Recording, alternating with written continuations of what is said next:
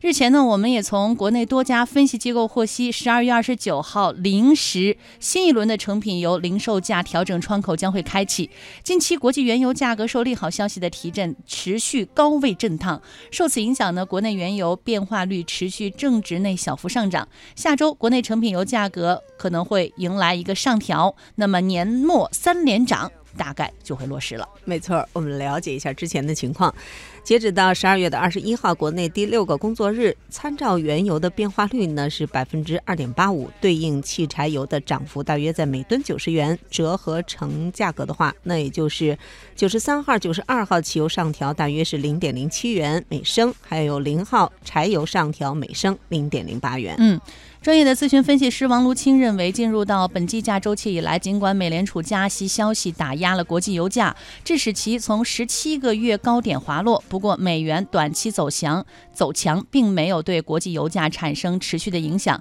减产的利好对油市的支撑仍在。距离下周三二十四点调价窗口开启还有这样的几个工作日，虽然本次调价上调的幅度比较小，理论上呢还是有搁浅的可能，但是目前国际原油市场。场氛围较好，多头势力强于空头势力，短期内国际原油震荡上行的可能性更大，所以年末三连涨成为大概率的事件。嗯，